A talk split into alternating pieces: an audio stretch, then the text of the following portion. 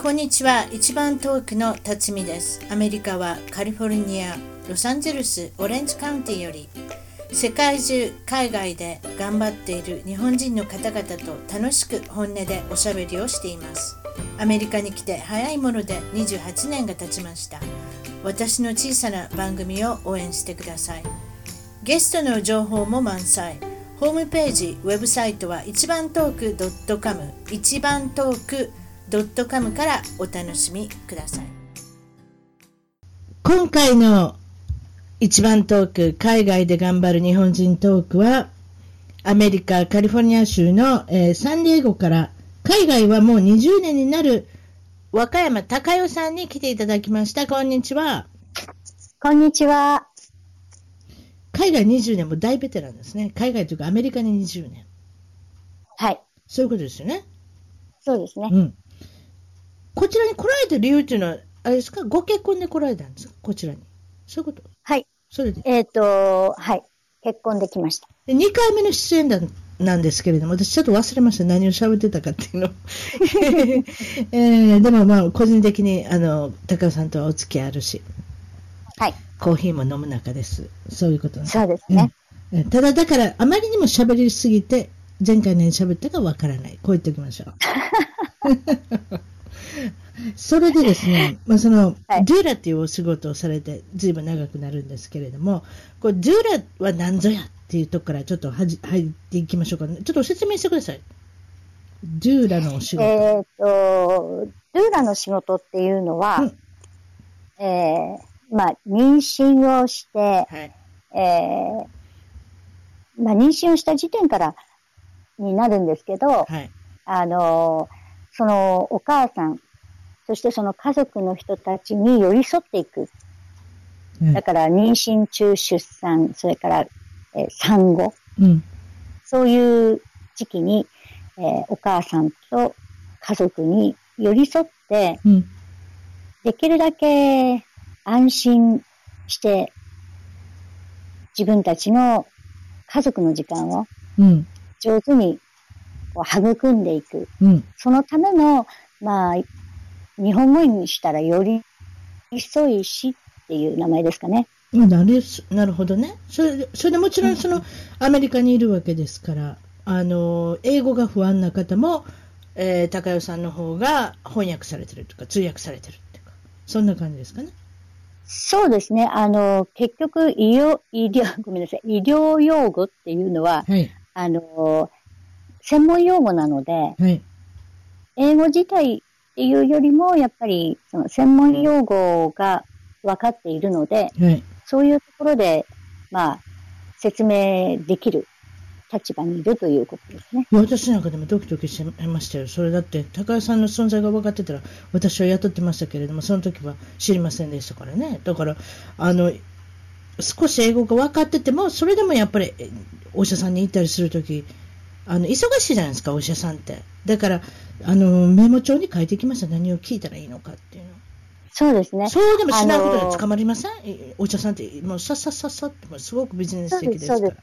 うんうん、そうですね。うん、あの、それと今は、あの、医療通訳の方たちがたくさん出して、うんうん、あの、えっ、ー、と、そういう方を、例えば保険会社から派遣してもらったりとか、うん、もしくは病院がそういう人たちを、えー、雇っていて、はいはい、で、えっ、ー、と、いわゆる外国語を話すお母さんたち、家族の方たちを上手にサポートしています。あそうですか。やっぱり時代も変わりましたね。はい、素晴らしいですね。やっぱりそういったところから不安が、うん、あの、まあ、立ち去るというか、軽減されると。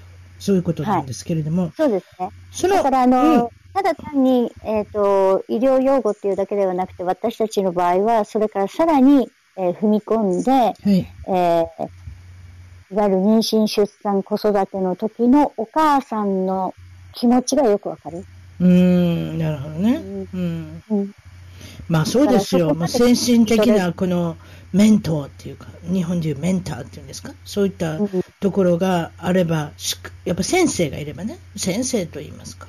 そそういうことです。まあ、先輩という、先輩というか。そうですね。うん、あの、私たちはこう、ものを教える立場ではないので。はい、先輩ですね。どっちかって出産の先輩みたいな感じね。そうですね。うん、こういうふうにしたら、あの、いわゆる、えー、コミュニケーションがうまくいきますよっていうことをお伝えする仕事なので、うん、そのコミュニケーションが例えば、えー、病院に行った時に医者とのコミュニケーションなのか、うん、それともその家族の中のコミュニケーションなのかっていうところです、ですね。患者さんも、そうですね。患者さんもちろん、例えば、えー、日本人同士の人で、日本からこちらに駐在に来てる方というのも多いでしょうし、あとは、日本で、はい、えー、っと、ご主人に会われて、国際結婚でこっちに来られてる方。もちろん、サンディエゴの、えー、中で知り合われて国際結婚されてる方。それで、それで非常に珍しいところでは、シングルマザーの方で、女性一人でなんとか切り抜けようとしてる方。あともう一つは、えー、女性で精子だけを、これ購入してってことでしょうね。そうですね。精子を購入、まあ、買い取りまして、うん、それで自分の体の中に戻して妊娠されて、あの、出産を控えてるお母さんって、こういういろんなパターン、3つも4つもパターンがあるみたいなんですけれども、それでいいんですか、はいはいでちょっと興味あるのは、その、普通に出産する方はあんまり興味ないで、いや、興味ないことないですよ。それ普通です。でもその、今、その最後の方に行った、後者の方。シングルマザー。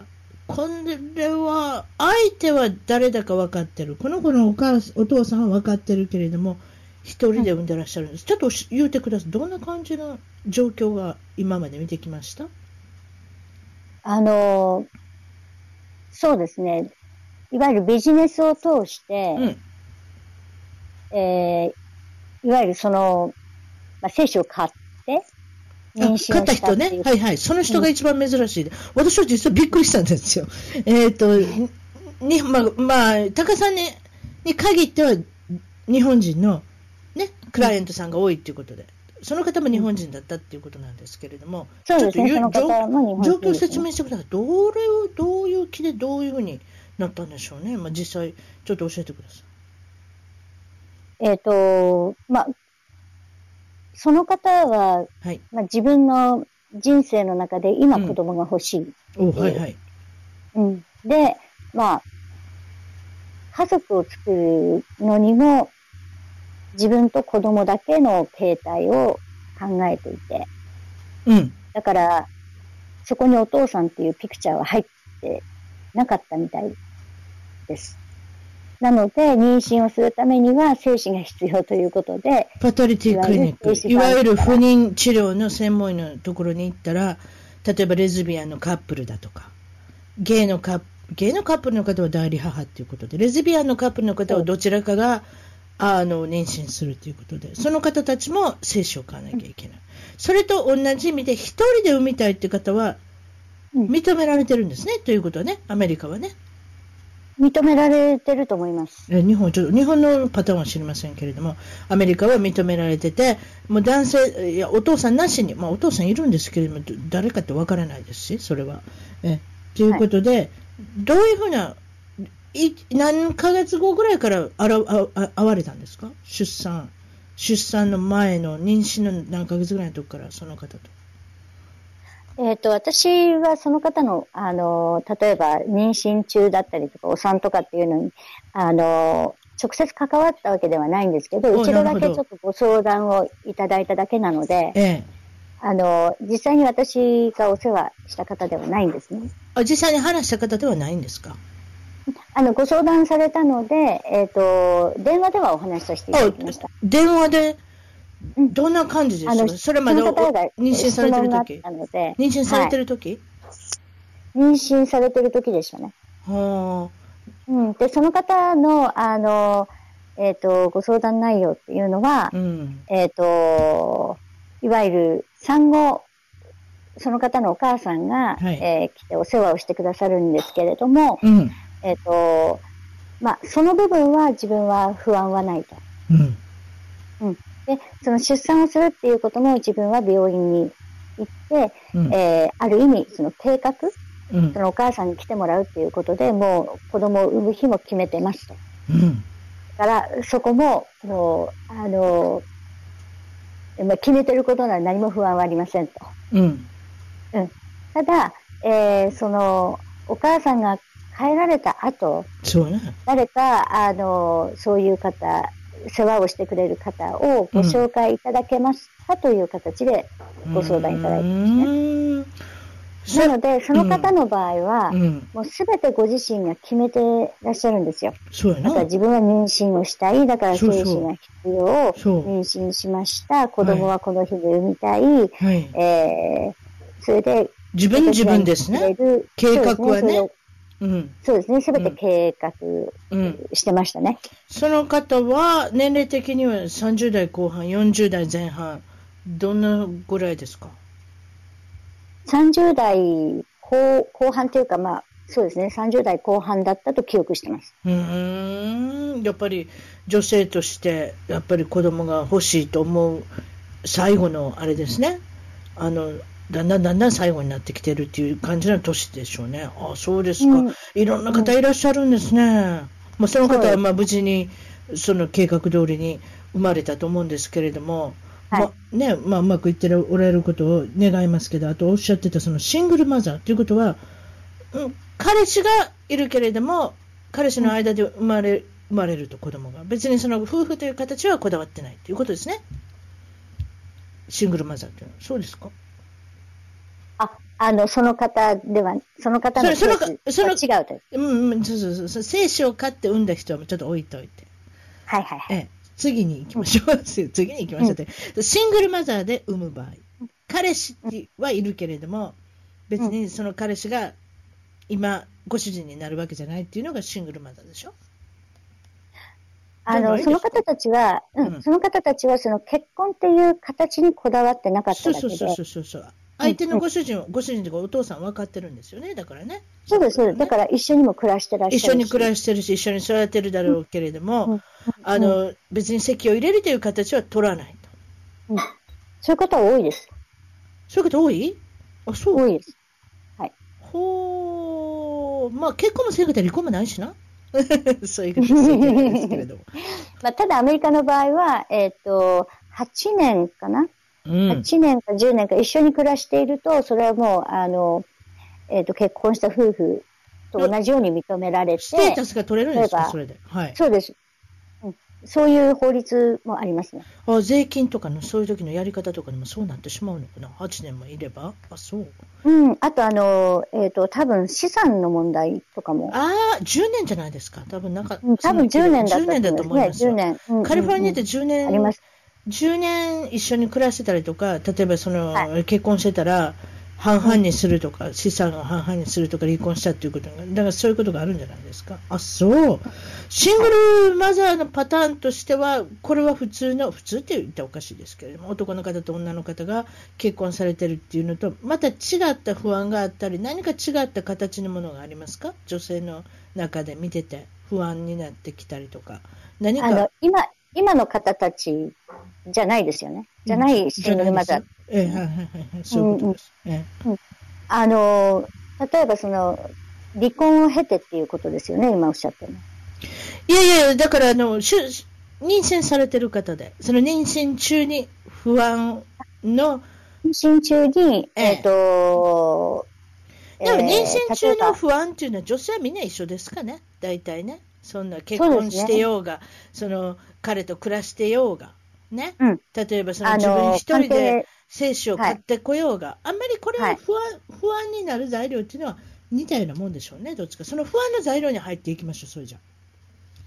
うん、そうですね。あの、まあ、体が変わることなので、うん、体が変わることなので、体の中が変わることなので。女性はね。そうですね。うん。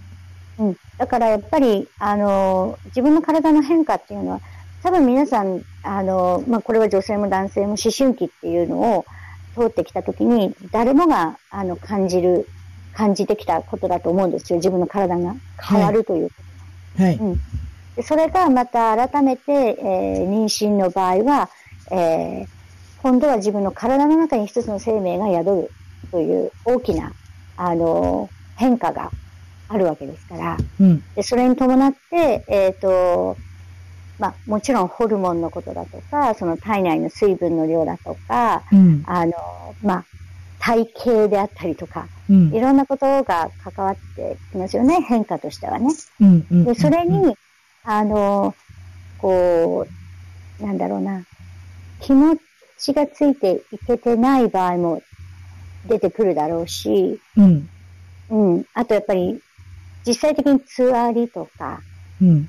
それからあと、えー、お腹が大きくなることによって、例えば腰痛だったりとか、うん。なんかいろんな、その、いわゆる身体的にも、あの、変化が出てくるので、そこで、こう、やっぱり、不安になったりとか、これをど、これはどういうふうにしたらいいんだろうか、これは一体何なんだろうかっていう不安は、うん、出てくるのは普通のことだと。うん。うん。その不安の中で、例えばその、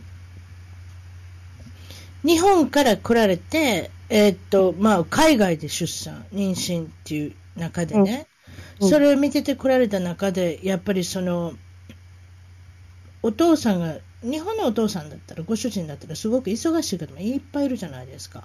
そうですね。駐在の方たちは忙しいですね。ねそうでしょ、うん、日本、日本にいてても忙しかったけど、アメリカに来ても忙しいし。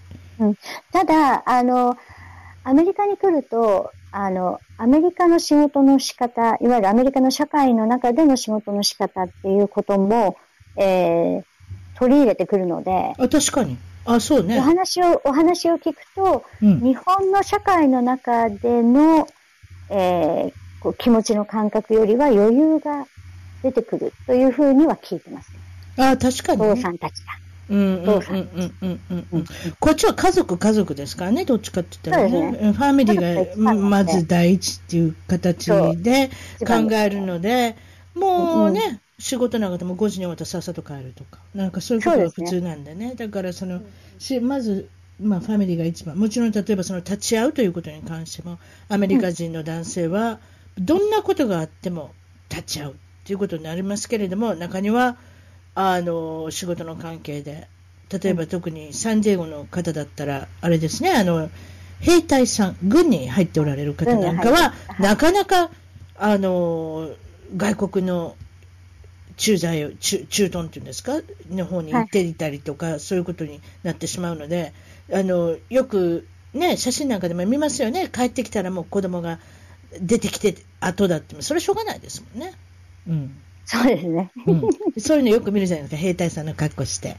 それで隣でお母さんが、この子が生まれてきたのは、言うてね。なんかそうそういうのよく見ますけれども、でもそれ以外として、やっぱりお父さんが立ち会うっていうことは、あの、ほぼ、あの、まあ、100%ではないですけれども、できる限りは努めてると。そういうことなんですけれども、そ,、れは立ち会うまでにお父さんの準備として、その出産のクラスだとそういうのは捉える方は非常に多いと思うんですけど、いかがですか、そのことも言ってください、その出産前に準備できること、うん、そうですね、出産前に準備できることってたくさんあると私は思っています。教えてください、まず行きましょう、うん、何からしましょう？あのまず一つは、子供が生まれてからは、とても忙しくなるので、確かに。うん。春ね、7、7ヶ月ぐらいの時からね、早出てきてほしいと思ったんですよ。実は違った。うんうん、出てきた方がやっぱ忙しいから、もっと早出てほしかった。うん、いや、そんなことない。でもそれぐらい忙しいんですよ。待ちませんから、子供は。はい。そうなんですよね。なので、あの、えー、いわゆる妊娠前、もしくは妊娠中から、はい、えー、まあ、いわゆるお父さんとお母さんになる方の、いわゆる夫婦のコミュニケーション。まあ、パートナーとのコミュニケーション。うん、だから自分がこうしてもらいたいとか、自分がこうしたいとか、うん、こういうのはどうだろうかとかっていうことをお互いに、こう、きちんと話ができる、伝え合うことができる状況を、まずは、あのそういう、なんていうのかな、関係まあ、関係っていうのは。だから夫婦、夫婦のコミュニケーションのスキル、スキルを高めておいてくださいっていうことでしょ？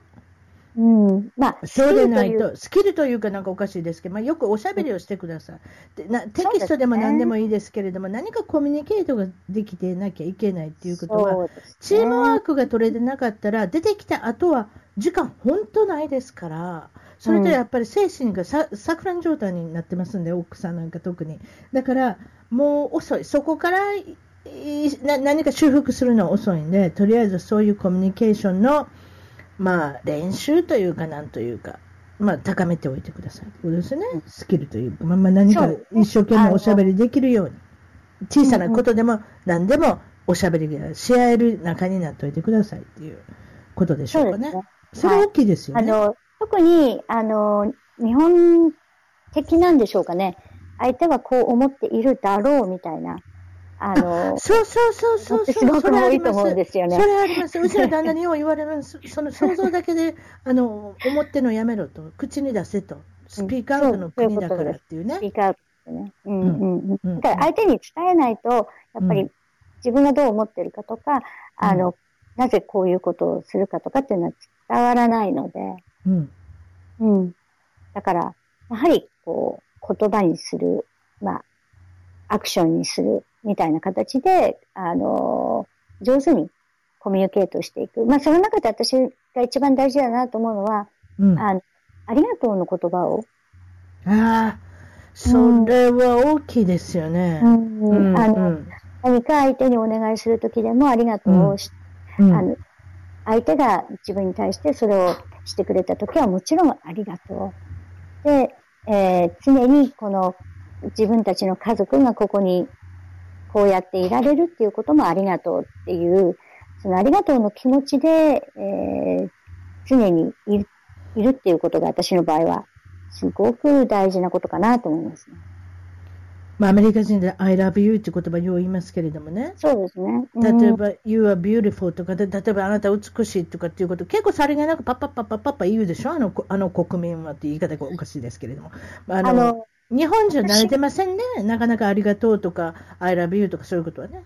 うん。私が感じるのは、うん、あの、アメリカ人が I love you っていうのは、うん、日本語で言うありがとうにとても近いと思うんです。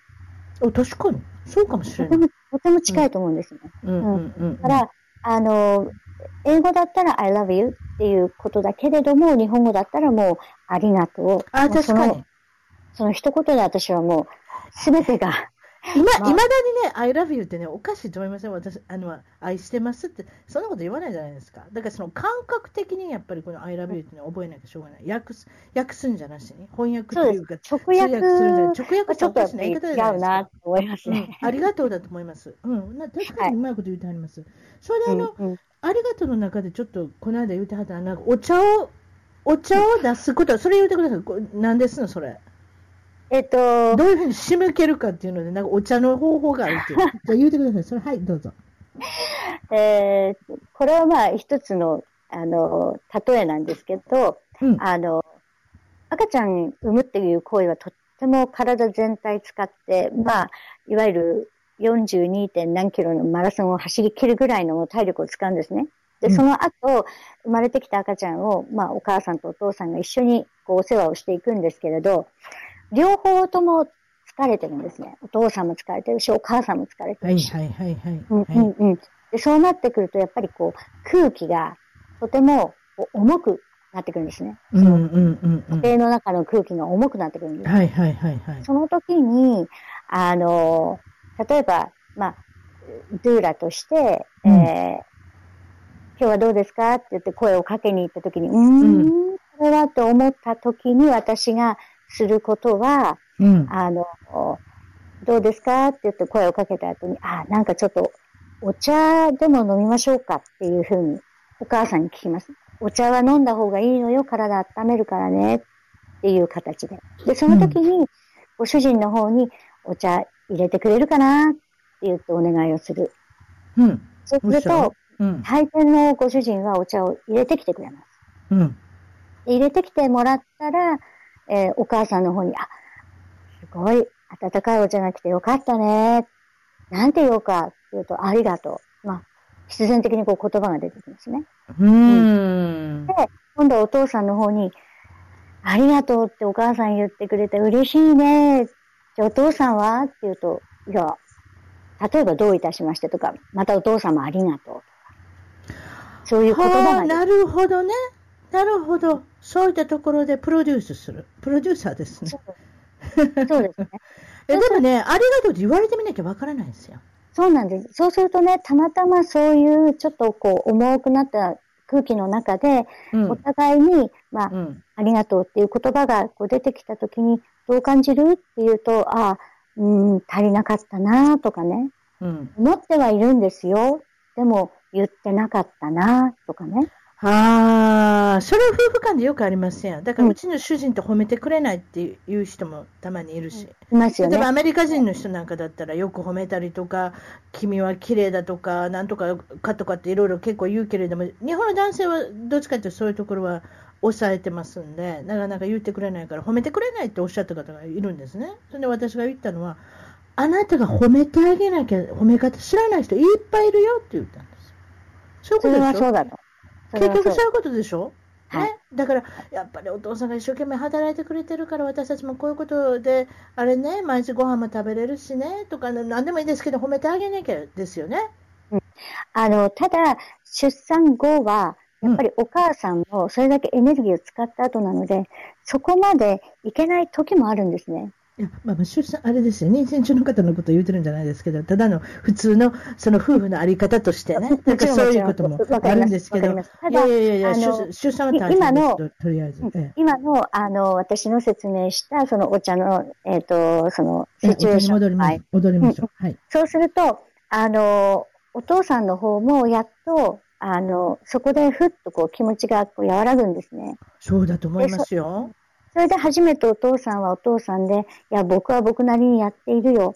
でも、あの、僕にはこういうことができないとか、例えば、あの、僕は子供を抱いてあげることしかできないとか、僕はおっぱいをあげることができないとか。それ、それ、それ致命傷ですよね。あの、うん、やっとこう話してくれるんですね。っていうのは、お母さんには直接、やっぱりお母さん一生懸命やってるのがわかるから、言えない。で、お母さんはお母さんで、お父さんが一生懸命やってくれるのがわかるから、お母さんの方もそれが言えない。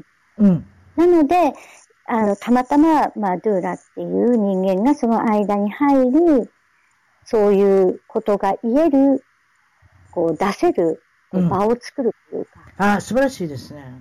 あともう一つ言いたかったのはね、ううあとやっぱりその、はい、男性はお父さんになるとき、もちろん立ち会うときは大感動しますけれども、それからまた少しこうブレイクがあって、今度はうちの主人が言ったのは、僕は胸がないから、おっぱいがあげれないから、あのお世話ができないって言ったんですけれども、その父親としてその育児の参加ということに関して、これはお母さんはどういうふうにしてた方がいいですか？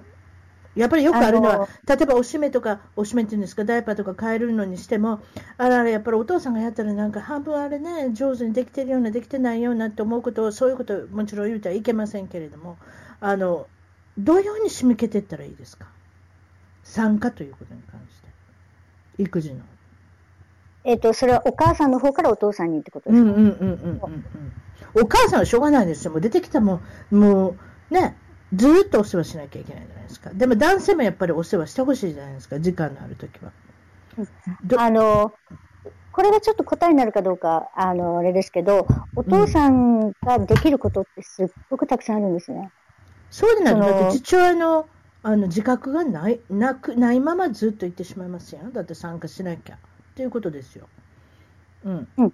あの、それもありますけど、あの、自覚が生まれる前に自分が何がどういうことができるのかなって、できるを見てあげると、うん、あの、とても、いわゆる人間として気持ちが和らぐんですね。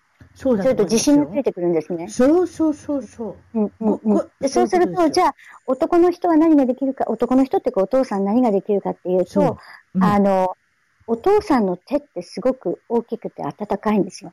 素晴らしいですもんね。うん、だから、赤ちゃんとお父さんに抱かれると落ち着くんですね。ああ、包み込まれると大きな手で。うん、そうですね、男の方の方が大きい手ですもんね。うん、確かにそうです。ええ。うん。うん、そうなんですよ。だから、あの、それそれはそうだわ。うん。お父さんはお母さんが一生懸命やってることだけを見てるので、自分はそれはできないになってるんですけど、そうではなくて、うん、お父さんはお父さんが持ってるものがあるんですね。うん。まず手が大きい。そこから始めて。うんうん。それでどうしましょう。うん。あとはもうとにかく話しかけてあげるっていうことは誰でもできることなので。赤ちゃんに？対して。それ素晴らしいことですよね。うん、だから、お父さんの声はもうお腹にに入ってる時から聞いてる、聞いてるんですね。なので。それよく言われてますけど、やっぱそうなんですか？やっぱ聞いて、はい、聞いて、お腹の中でそうやって言ってるんですか？お母さんの声もお父さんの声も。全部聞いてます。例えば車の音もそう、掃除機の音もそう、キッチンでガチャガチャやってる音もそう、お母さんがハミングをしている音もそう。あ、そう。じゃあ、犬の存在も分かってるわけですね。全部です。全部分かってます。ほう、なるほど。うん、なぜそれが、あの、私が、あの、言えるかっていうと、うん、あの、まあ、ある日本人の、えー、産婦人科の先生が、あの、うん、まあ、これをどういうふうにしてやられたか私はちょっとわからないんですけど、子宮の中にマイクを入れたんですね。うん。で、えっ、ー、と、どういうふうな音が赤ちゃんには聞こえているんだろうっていうふうに、えー、こう見たところ、本当にお母さんの声っていうのはもうダイレクトにバーンって一番最初、一番大きく聞こえるんですね。うん、で次にその外側の声、お父さんの声だったり、お兄ちゃん、お姉ちゃんの声だったり、動物の声だったり。もちろんそのキッチンに立っていれば、キッチンで行われている音、掃除機をかけていれば掃除機の音。うん人が、人通りに多いところだと人のいろんな声。うん、そういうのを全部赤ちゃんは、あの、耳で聞くというより、体全体で感じてるんです。うーん。うん、いや、それそうでしょうね。だからよくなんか体響って言って音楽とか聞きますやん。ということはやっぱ効果があるってことですね。あります。あります。うん。本を読んであげたり、何でもいいですけれども、夫婦の会話は聞いてるってことですね、そういえば。そうですね。うん。なので、やっぱりお腹の中に赤ちゃんがいる間は、お父さんがどういう言葉を使ってあげるか、お母さんがどういう言葉を使ってあげるかっていうことでも、うん、あの私はすごく大事なところじゃないかなと。あとね、気持ち的にね、えー、っと、例えば、日本人同士で駐在で来られた人は、別に女性が希望してアメリカに来たわけじゃないですか。じゃない、じゃないじゃないですか。別にアメリカに来たいと思って来たくない。来たわけじゃない。例えばその国際結婚でも、日本で知り合ってアメリカに来て、私は主人についてきて、来てやったみたいな、そういった感覚？頭の中でそういうふうなことが少しよぎる、うん、そういうことっていうのはどう思われます？うん。あの、そういう状況はあると思います。見てて、なんとなく感じます？そういうのって。あ、感じます、感じます。うん。感じます。え、どういうふうにアドバイスされますか？うん。例えば、私もそうですが、あの、うん、アメリカ軍人と結婚をして、アメリカに来ました。はい、もちろんそれは、その前の主人の仕事のオーダーで来ることにはなりましたが、はい、決めたのは私です。うん。なるほど。なので、うん、あの、駐在さんで来られる方も必ず家族でお話をすると思うんですね。こういうオーダーが来たけど、こういう、えー、話が会社から来たけれど、どうしようかというふうに、必ず話をすると思うんですね。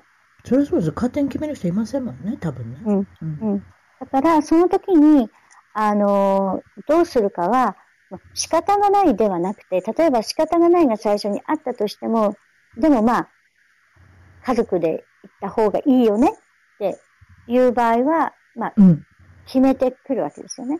うんだからそこを、あの、どうしても私たちっていうのは辛くなると忘れがちになるんです。そうなんですよ。そこなんですよ。疲れてるとすぐ悪いことばっかり考えるんです。悪いことばっかり思い出すんですよ。そういいことばっかり、ね、他責になっちゃうんですね。相手のせいになっちゃうんですね。そう。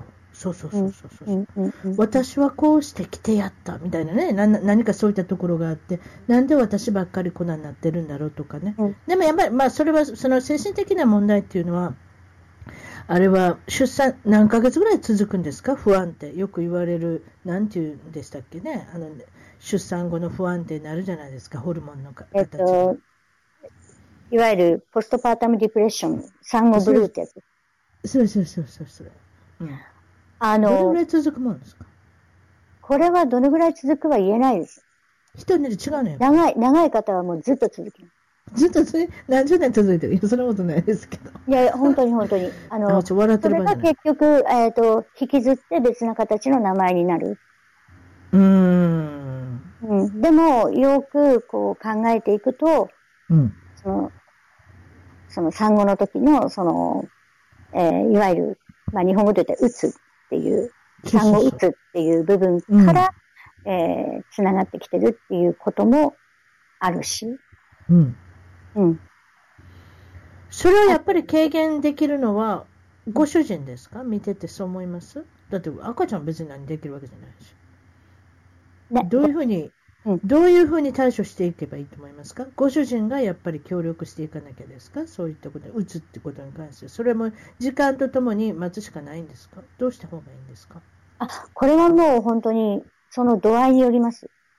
うん。あの、とても、えっ、ー、と、その、うつの状態が、えー、はい、ひどくなってきた場合、もう子供の世話もできなくなってくるんですね。うん、あ、わかります。そういうの聞いたことありますよ。子供の世話もできなくなるし、強いては、はい、あの、自分自身もどう、どうしていいのかわからなくなるっていう、いわゆるその普通の生活ができない状態になってくるんですね。うん、そうなってくると、もう、あの、やはり医療の力を借りないと。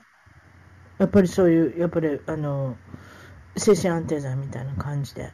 最初は。少しね、やっぱり取らなきゃいけないと思います。私知ってますもん、そういう人。うん、あの、あのね、ずっと取る必要はないですけど、やっぱり一番最初の、あの、取っかかりは、そこでまずは落ち着く。うん、で、そこからじゃあどういうふうにっていう、今度はカウンセリングであったりとか、えっ、ー、と、他の方のいわゆる公的なサポートが入るのか、うん、どういうふうになっていくのか、まあ、そこからですね。アメリカ人の人でね、赤ちゃんのことで、例のうつですよね、なってね。あの、母親を放棄して逃げた人知ってますよ。家はい、家からも出てってしまった人。います。うん。これはあの人種関係ないですね。関係ない。いや、たまたま私はアメリカ人の人って。いや、もちろんもちろん、アメリカ人のたまたまあれなんですけど、でも、いるんですよ。いるんですよ。本当に逃げたんですよ。実家帰ってしまったんですよ。はい。あの、います、います。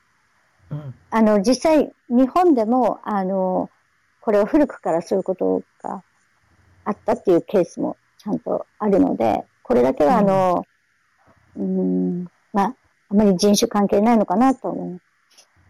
その方はだから、精神安定剤、そこから飲んでますけどね。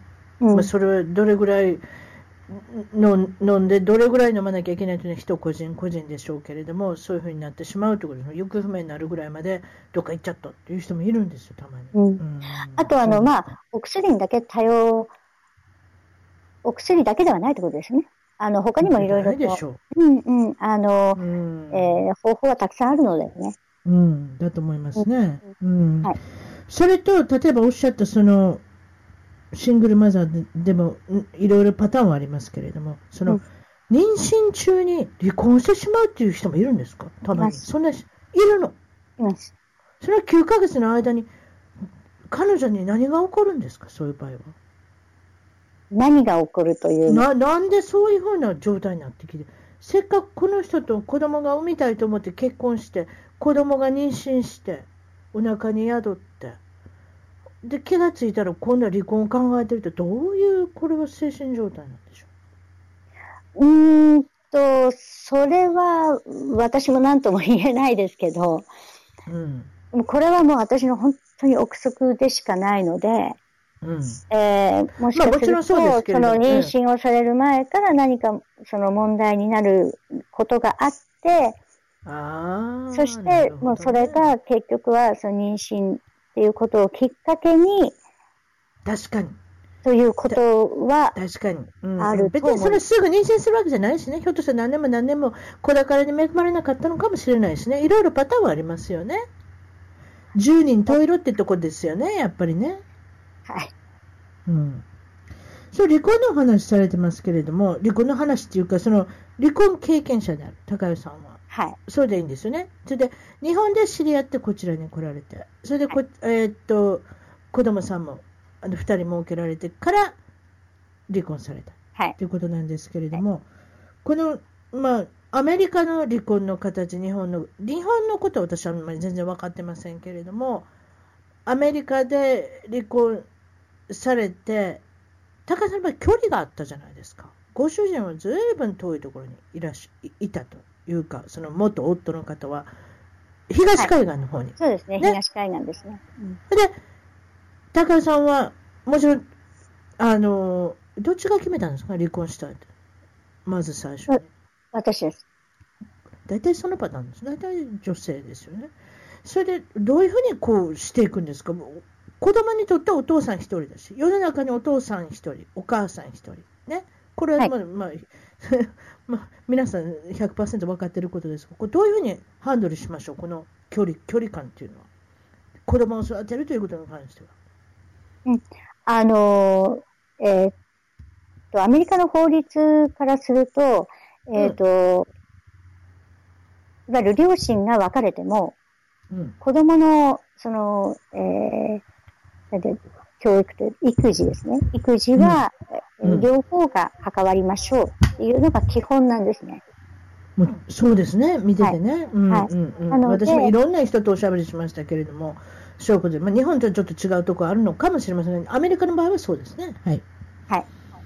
なので、あの、子供と会う時間というのを、まずは設定します。うん、で、子供と会う時間がなかなか取れない場合は、今は電話っていう形を取ります。うん。スカイプとかね、もう最近も、うん、あの iPhone なんかでもフェイスタイムとかありますしね、もうすぐ顔を見てっていうことができますけれども、うん、でも、はい、距離があったらまたおしゃべりはちょっとち違いますからね、そうですか、はい、それで例えばお父さんのところに春休みに行かせますとか、夏休みはお母さんの方に行くとか、なんかそういうことをアレンジしなきゃいけないってことでしょ？それはあの、えっ、ー、と、いわゆる裁判で決めるんですね。その、あの、なんていうんですか、パーセンテージの度合いを。うん、それが結局養育費にも、あの、関係してくるので、うん。うん。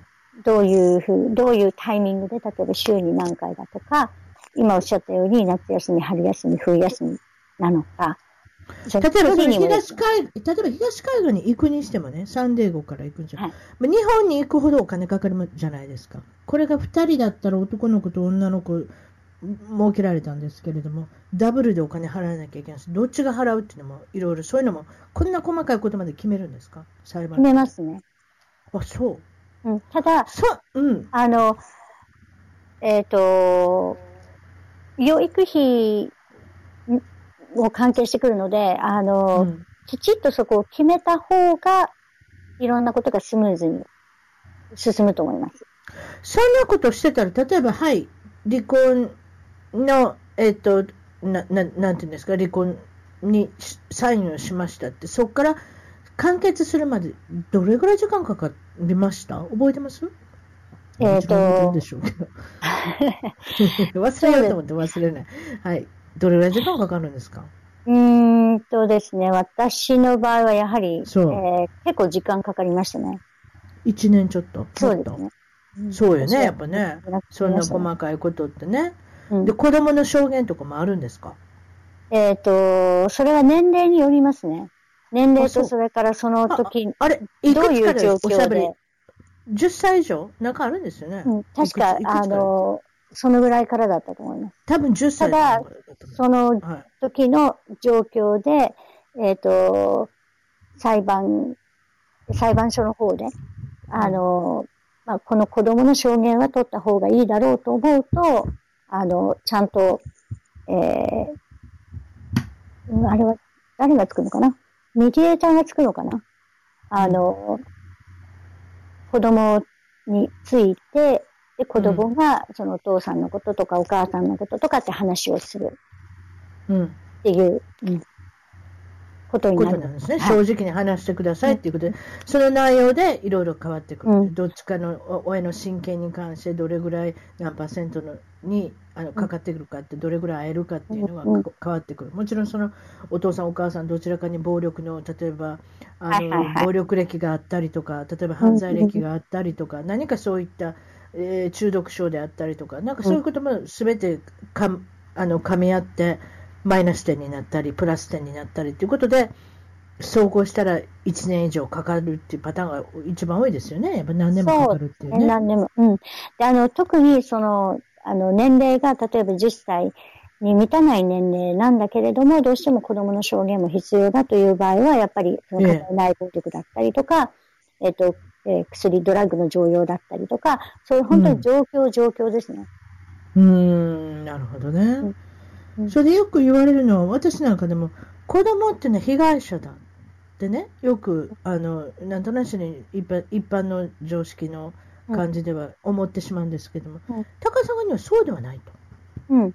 あの離婚したての時はそうかもしれないけど、それ以降、子供は離婚から学ぶことが非常にたくさんある。離婚から学ぶというより、あの、これは私が感じたことなんですけど、うん、あの、いわゆる母親が、えー、その、離婚とか、うん、その自分の、その決断したことに対してどういうふうに捉えているかによって、うん、あの、変わってくるなってすごく思うんですね。だから相手に対しての、その感情が、やっぱりいろんなことがあって離婚ということがあるので、うん、いろんな感情がやっぱり、こう、あの、混じってますよね。これの忘れた。なんか一つ、すごく興味深いことをおっしゃったあの、相手のことを責めちゃいけないっていう、あの、いあれ、歌い文句があるんですか？一つ法律というか何か。あります。規約があるんですか？それ、それ知らなかった。例えば、あの、相手の、嫌いで別れるわけですからね、相手の元ご主人のこととか、元妻のことは悪く言う人はいると思うんですよ。それはでも言っちゃいけないっていう規約があるんですね。はい、あります。人権、人権の問題なので。人権の問題なので。うん、あの、いくら父親、母親が、あの、そこで例えば、あの、争い事があったとしても、うん。そのには関係のないことなので。私、それ素晴らしいことだと思ったんですよ。うん。彼らにとってはお父さんお母さんです。そうなんです。あくまでも父親母親でしかないんですね。だからお、お母さんとかお父さんの悪口っていうのは不公平じゃないですか。そうなんです。それをマスターマインドしてしまうわけですから。そうです。頭の中に入れてしまうわけです。うんうんうん、お父さんはいつもこうだから、お母さんはいつもこうだからって、うん、それっていうのは本当そうですもんね。うん、で特にアメリカの場合は、その離婚っていうことになった場合、それは、えー、してはいけないことになってるんですね。そう。それは、そそれはいいことだなと思ったんですよ。うんうん、フェア、フェアじゃないってことですどっちの側に関しても。もうだってもう夫婦が別れるなんて醜いことじゃないですか。ね？だから、そういうところを醜いところをなるべく見せないようにすると。フェアな形で子供には接してほしい。お父さん、お母さんであってほしい。妻と夫の分はあんまり見なくていいっていう、まあ、規約っていうことで。私は私、それはすごいことだなと思ってますよ。うん、あの私はそれよりもちょっと深いんじゃないかなと思ってるのは、あの、要は、さっきも言ったように人権の問題なので、うん、相手を傷つけることを言うということをしないっていうことだと私は捉えてるんですね。確かに。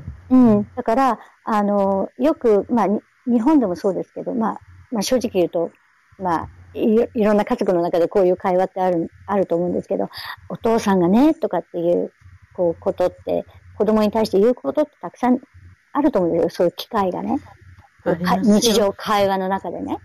ありますよ。うんうん、でも、あの、相手のことを大切に思ってる時は、そういう言葉って出てこないと思うんですよ。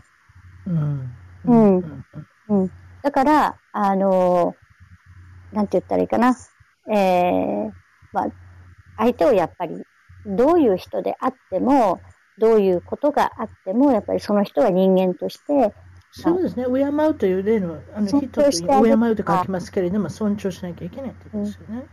たらいいかなと思いますね。なるほど。そういうことですね。やっぱ親も学ぶ、子も学ぶ、いろんなものを学ぶっていうね、そういったことでしょうね。なるほど。ただやっぱりそれで出てくる言葉が、うん、あの、やっぱりありがとうの言葉があれば、あの、どういうもちろんで、お父さんお母さんが別れたとしても、その子供がその間に入ってお父さんとこ行ったりとかお母さんとこ行ったりとかっていう子供にしたらとても、あの、ある意味大変な状況なんですね。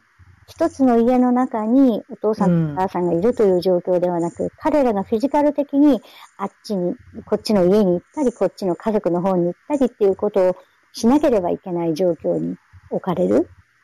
うん、であれば、あの、なおさら、その、嫌なことを聞かせられるのではなく、あの、や、お父さん頑張ってるねとか、お母さんありがたいねとか、まあ、そこまでの言葉を出さないとしても、あの、常に今自分たちがいるこの時間を楽しく過ごそうね。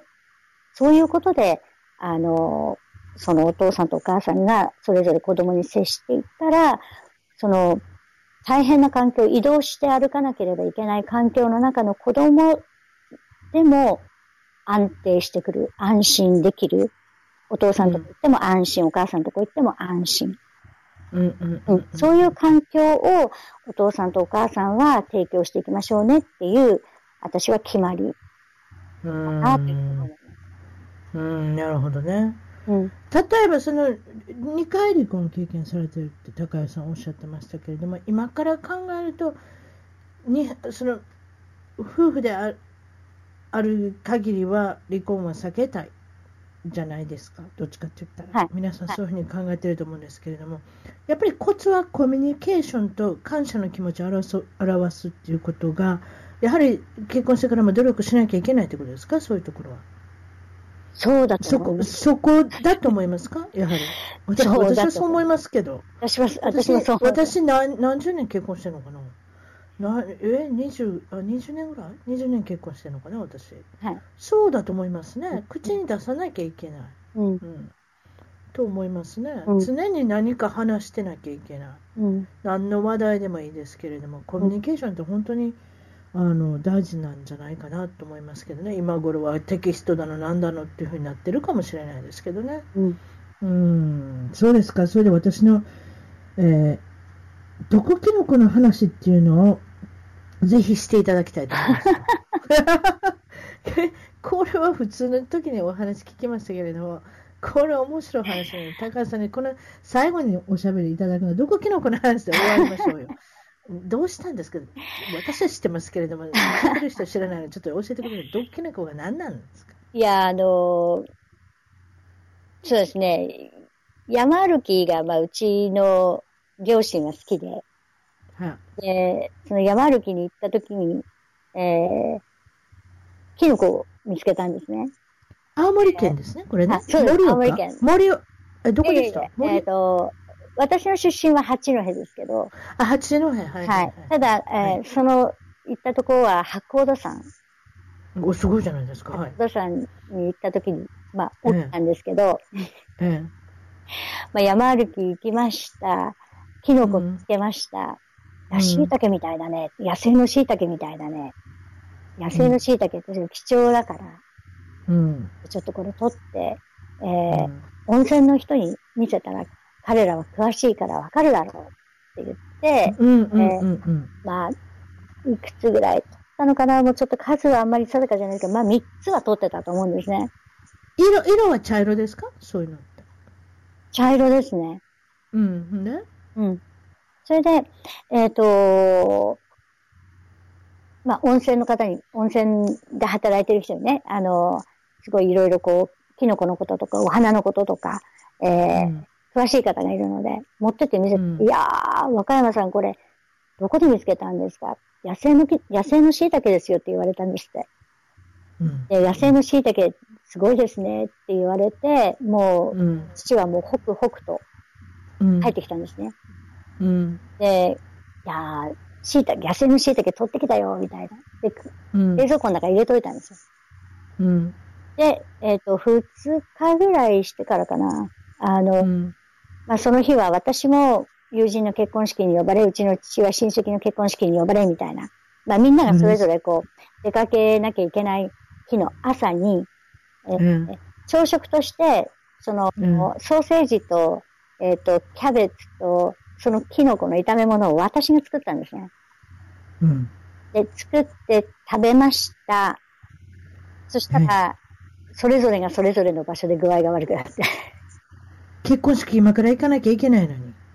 そうで、うちの父はもう、えー、電車乗って、その時は盛岡だったので、もう電車の中からも具合が悪くなり、結婚式場でもずっとトイレで吐き続け、で、あ よく電車で吐かなかったですね。いや、多分入ったのかもしれないです。もうそこまでやってる記憶いや、でもそんなぐらいでよかったですね。そうなんですよ。で、私、私で結局車で移動していたので、車止めては吐きみたいな。で、美容院。救急車で運ばれる人もいるでしょ？うちの母は運ばれたんです。で私、運ばれたうん、私が実家に、実家っていうか家に帰ってきて、もううちの母が大変なことになっていて、でもすぐに、あのー、えー、救急車で私と一緒にお母さんも入ってばっかりいて。入って三人、もっとひどい状態です。もっとひどい状態だったんです。もう全く動けない状態。動けない状態、うん、それで病院に行ってからの。お母さん、お母さんが一番食べたのかしら？多分そうなんだと思うんですね。量から言ったら 彼女が一番食べたのかもしれない、一番食べたのかもしれないですね。うん、で、いや、怖いですね。そうですね。それで病院に行って、えっ、ー、と、お医者さんの処置がどういう処置だったかっていうと、生酸カリを飲んだ時と同じように胃を洗浄しなきゃいけないっていう、あの、処置をうちの母にして、うん、で、もう私はもう自力で全部出したんですね。ただ、あの、自力で出したけれども、あの、点滴で、えー、体力は戻さなきゃいけないのでっていうことで私も3日間入院して、うちの母は5日間入院して、でまあ、父はラッキーなことに入院はしなくてよかったんですけど、やっぱりあの、その日、病院に駆けつけてくれて、注射は受けたのかな？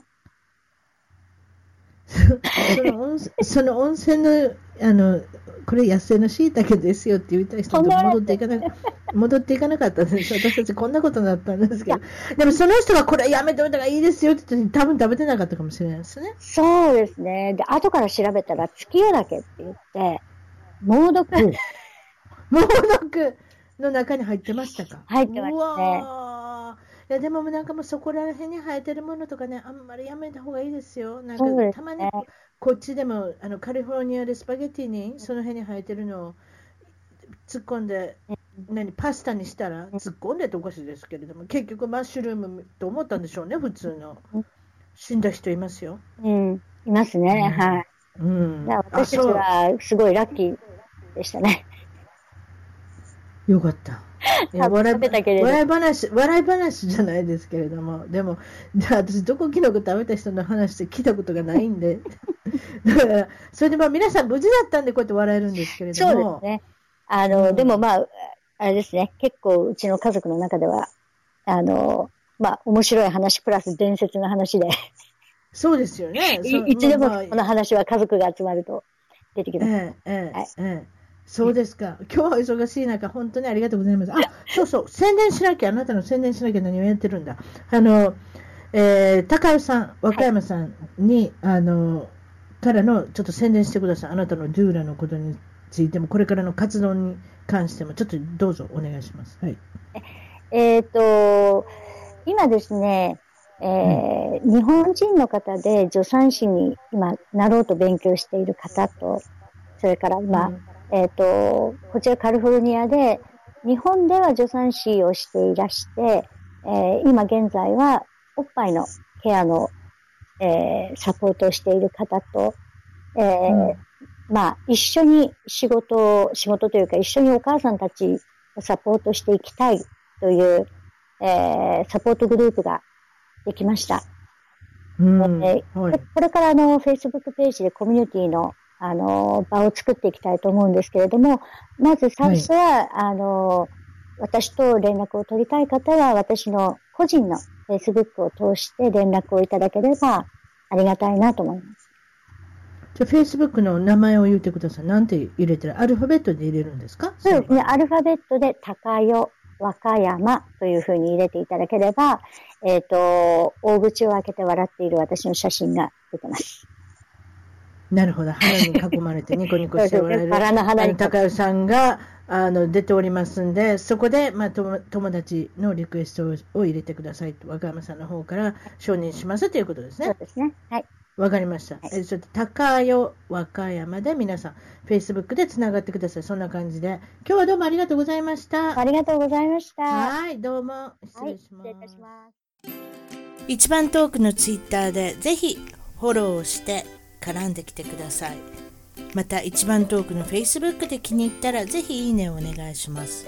番組の聞き方は iTunes もしくは内蔵のポッドキャストアプリより一番トークを検索 Android のスマートフォンからはサウンドクラウド Google プレイミュージックのアプリより一番トークを検索チャンネル登録をして新着をいち早くゲット私の小さな番組をぜひ応援してください。